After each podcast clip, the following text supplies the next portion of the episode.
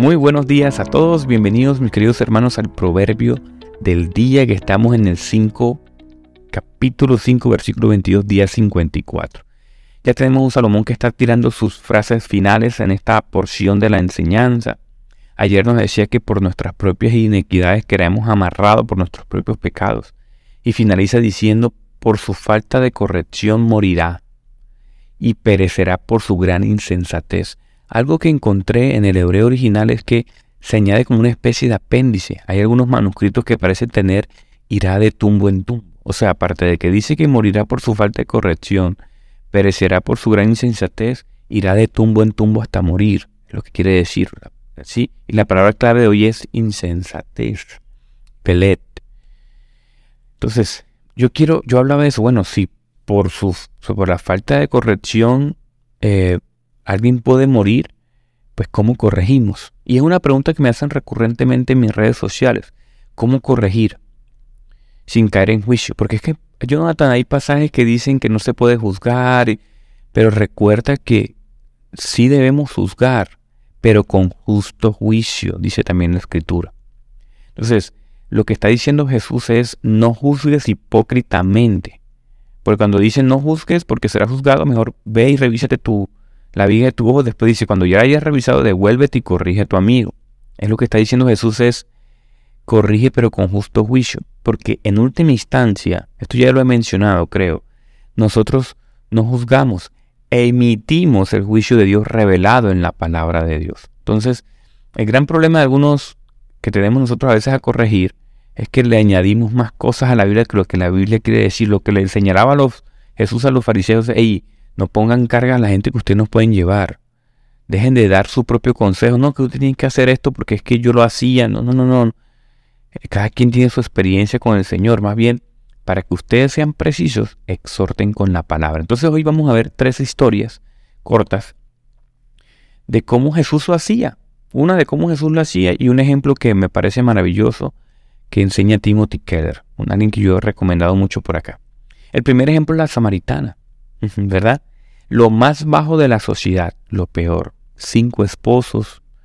Se cuenta la historia y unos comentaristas bíblicos dicen que cuando ella llegó era como que un clima tremendo, árido, sólido, la gente no iba a buscar agua.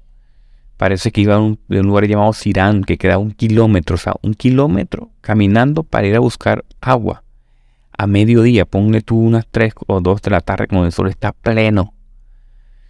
Imagínense eso. Esa, solamente la gente denigrada del pueblo, la que, no se, la que, la, que la gente rechazaba y no se podía relacionar, iba a esa hora. O sea, la mujer estaba en lo más bajo del escalón social, ahí bajísimo. Y aquí algo importante también, que era samaritana. Y los samaritanos eran una especie de sincretistas que estuvieron allá exiliados y vinieron con una mezcla de dioses. Incluso se parece mucho a sectas contemporáneas que torcían las historias a su conveniencia para manejar su discurso. O sea que a sol de hoy eran una especie de herejes, por así decirlo. Se parece mucho a lo que nosotros hacemos con personas que no comparten nuestra teología o no pertenecen a la ortodoxia cristiana, a, los, a, los, a los que realmente tienen que creer. ¿Cómo nos tratamos nosotros, verdad? Como que, ah, esos herejes, esa gente está perdida, eso ya no hay remedio. Siempre hay una oportunidad, nos dice Jesús. O sea, Jesús nos presentó cómo eliminar las barreras discriminatorias y presentó el Evangelio. Dice Barclay, un comentarista, dice, para un judío esta es una historia alucinante. Aquí estaba el Hijo de Dios cansado, débil, sediento. Estaba el Santo de los hombres escuchando con simpatía y comprensión una triste historia. Aquí estaba Jesús pasando la barrera de la raza y las costumbres ortodoxas judías. Aquí tenemos el principio de la universalidad del Evangelio. Aquí está Dios no en teoría, sino en acción. ¿Mm? En esa conversación, queridos hermanos, Jesús entra con empatía.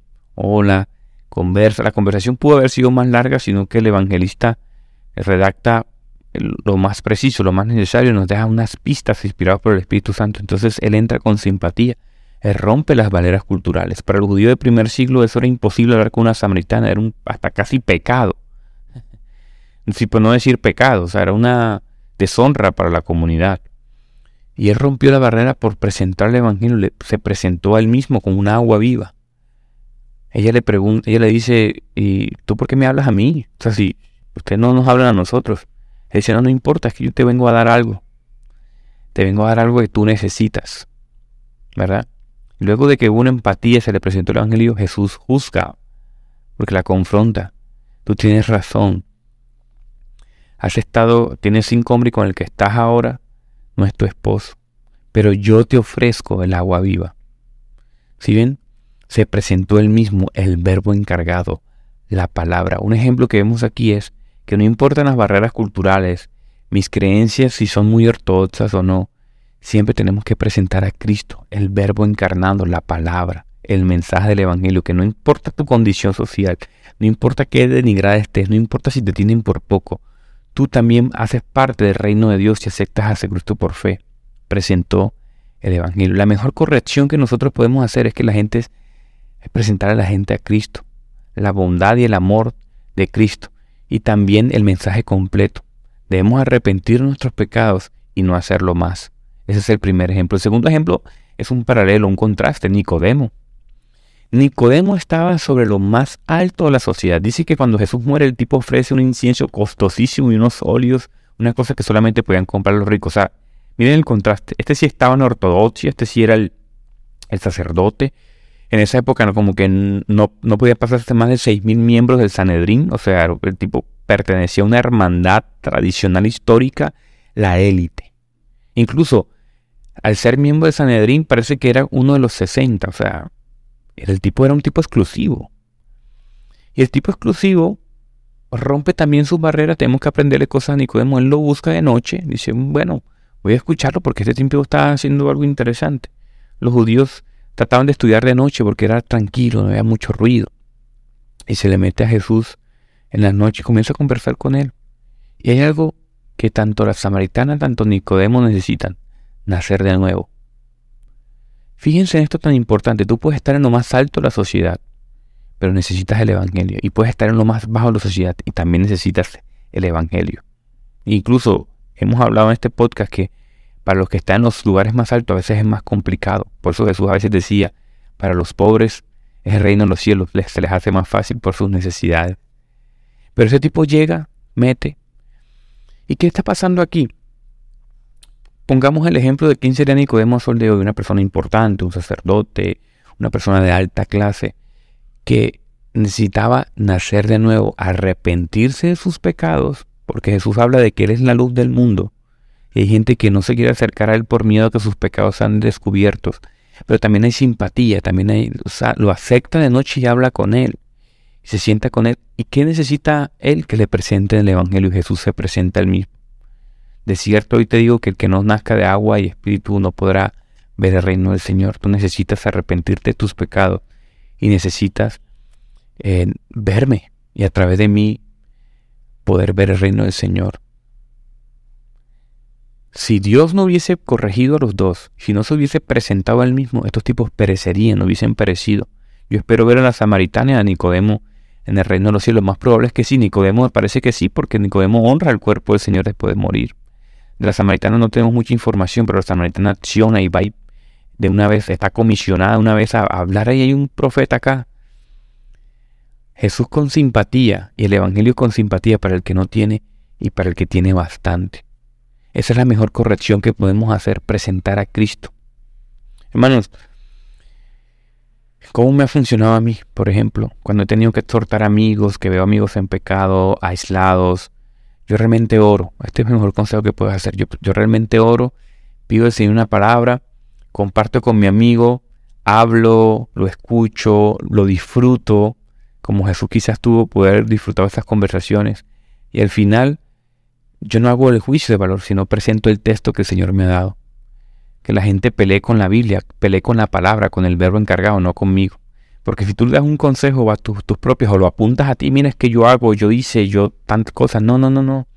Tú no, tú vas a fallar. Entonces, si la persona pone tus ojos en ti, tú vas a fallar. Cuando falles, ¿qué pasa? Presenta a la gente a Cristo. Es el mejor, lo mejor que podemos hacer. Y quiero culminar muy rápidamente con esta historia que le escuché una vez a Timothy, creo un predicador excelente, un escritor prolijo, lo recomiendo mucho. Eh, el tipo cuenta en una de sus sermones que había una chica que llegó a Nueva York con todas las capacidades, esas chicas que viven quizás en algunos lugares y llegan a las ciudades con esas capacidades eh, de, de, comunicar, de emprender. Ella llegó a la gran manzana y llegó a una empresa de inversiones. Parece que en su primer trabajo metió la pata. Hizo perder la empresa millones, millones, millones. Su jefe inmediato, evidentemente, pues la tenía que echar. Él la recibió el día siguiente en su oficina y dijo, ¿sabes que te voy a dar otra segunda oportunidad? Yo creo que tienes mucho potencial. Y yo voy a asumir toda la culpa y bueno, no, dale, no, no desaproveche esta oportunidad. Esto era impensable porque perder millones y asumirla tú era una gran responsabilidad. O sea, un gerente que estaba diciendo yo cometí el error, la instruí mal. O sea, el tipo iba a morir a su reputación. Y para dar una oportunidad a una novata, ¿por qué le vas a la oportunidad a una novata? La, chica quedó, pero jefe, usted tiene que echarme, o sea, ¿cómo asumir la culpa de lo que yo hice? Y el, el señor dijo, sí, yo asumo la culpa de lo que tú... Ella no se quedó satisfecha. Bueno, volvió, siguió, pero siempre le preguntaba, jefe, pero no, dale para adelante. Y Resulta que un día, bueno, ella ya soluciona las cosas, eh, recupera el dinero, invierte y sí se potencia porque dieron una segunda oportunidad, pero ella se sentía incómoda porque no sabía por qué su jefe, que no le estaba pidiendo sexo a cambio, que era una persona madura, una persona... Decía, pero ¿por qué este tipo? Un día se le metió a la oficina y le dijo, si usted no me dice por qué me dio una segunda oportunidad, yo renuncio. Yo quiero saber. El tipo ya al verse encerrado le dijo, mira, lo que pasa es que yo soy cristiano. Y una vez a mí alguien me dio una segunda oportunidad, mi, fe, mi Salvador Cristo. Y yo cada vez que tengo la oportunidad de dar una segunda oportunidad a alguien, valga la redundancia, eh, lo hago. Muero a mí y doy una segunda oportunidad como Cristo lo hizo conmigo. Entonces lo que yo hice contigo fue eso.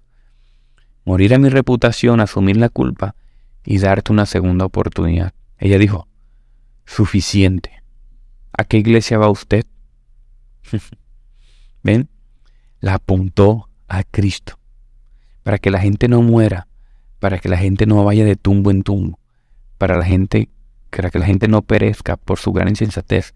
Tratamos de vivir, así como este hombre vivió y murió a él por el Evangelio, así como Cristo a lo más bajo también se entregó por él, por ella, perdió su reputación, hablaría mal de Jesús por esta conversación, así como también a Nicodemo le dijo, oye, a pesar de que tú tienes, estás en un alto rango, tú también necesitas el Evangelio. Ustedes necesitan el agua viva.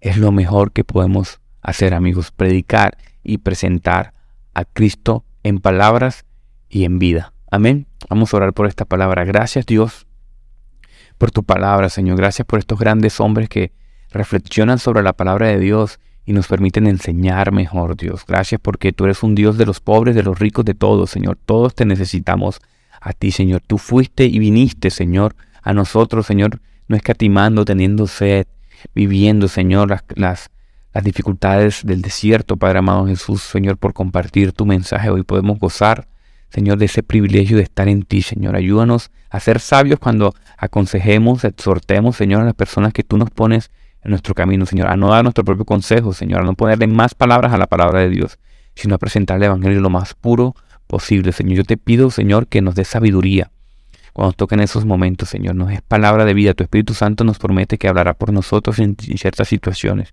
Creemos ellos, Señor, y abrazamos esa verdad. Yo te pido, Señor, por el que escucha esto, por el que tiene, por el que no tiene, Señor. Recordemos que lo importante no es lo inmediato, Señor. Lo importante es lo eterno, Señor, que tú pones en nuestro corazón. para ayúdanos a invertir el reino, Señor. Ayúdanos, Padre amado Jesús, a no a ver al otro, Señor, por sobre nuestro hombro, Padre, sino a estar ahí a los pies, lavando pies si es necesario, Señor. Danos herramientas, la oportunidad de presentar más el Evangelio y recibir esta verdad de tu palabra, Señor. Corregir con amor, para que los demás no perezcan, Señor. Te pido, Padre, que nos comisiones y nos sigas preparando y nos ayudes a ser más efectivos. Te lo pido en el nombre de Jesús. Amén y amén. Bendiciones, queridos hermanos. Nos seguimos escuchando, Dios mediante. Que pase un excelente día.